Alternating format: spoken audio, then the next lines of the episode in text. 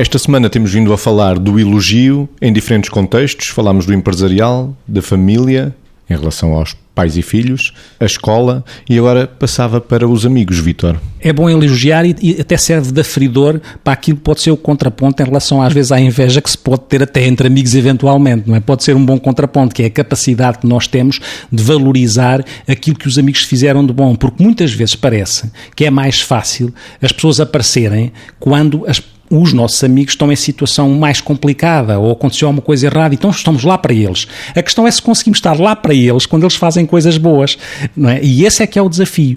E nesse sentido, é muito importante que o elogio seja um elogio também aqui, obviamente, o mais sincero possível, porque senão seria uma coisa manipuladora, seria uma coisa em que nós estaríamos a fingir que estávamos a elogiar. E também o mais proativo possível, neste sentido que é apanhar os nossos amigos a fazerem coisas bem.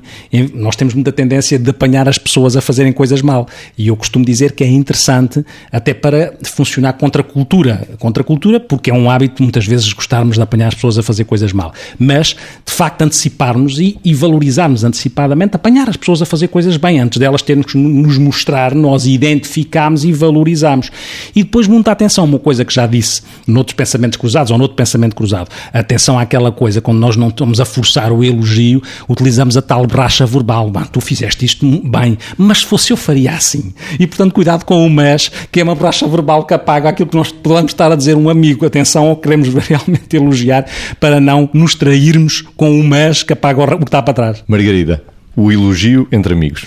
Eu acho que o elogio entre amigos, obviamente, cabe, como cabem muitas outras coisas entre amigos. Cabem as chamadas de atenção, cabe a não vulgarização de coisas fantásticas que as pessoas às vezes fazem e que, enfim, toda a gente espera que façam e depois nunca se elogia e às tantas entra-se no é suposto uh, e o é suposto não, não dá a dimensão à pessoa da importância que ela teve e, e se nós somos uns para os outros e uns com os outros mais do que somos uh, uns sozinhos, eu nem gosto bem de chamar chamar elogio, eu prefiro dizer a evidenciação uh, de uma coisa boa, porque o elogio faz-me ser, quando nós falamos de elogio e temos vindo a chamar, a falar esta, esta semana toda do elogio, e está correta, a palavra existe e está certa, mas uh, às vezes, uh, em alguns contextos, por ser tão forçado e tão mal usado, faz-me sempre lembrar, e vou-me desculpar, uma, uma crónica do Miguel Esteves Cardoso que falava do culambismo, ou seja, que falava dos lampecus, que era exatamente aquelas pessoas que antes eram os engraxadores e que agora subiram um bocadinho bocadinho, uh, subiram um bocadinho na,